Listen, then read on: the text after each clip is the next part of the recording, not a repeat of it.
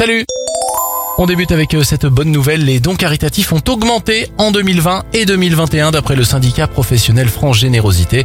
Autre bonne nouvelle, le montant moyen des dons a lui aussi augmenté l'année dernière.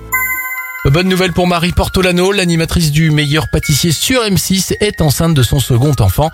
Félicitations Enfin, bonne nouvelle, dans le cadre d'un essai clinique, des scientifiques ont modifié un orthopox virus en tueur de cancer.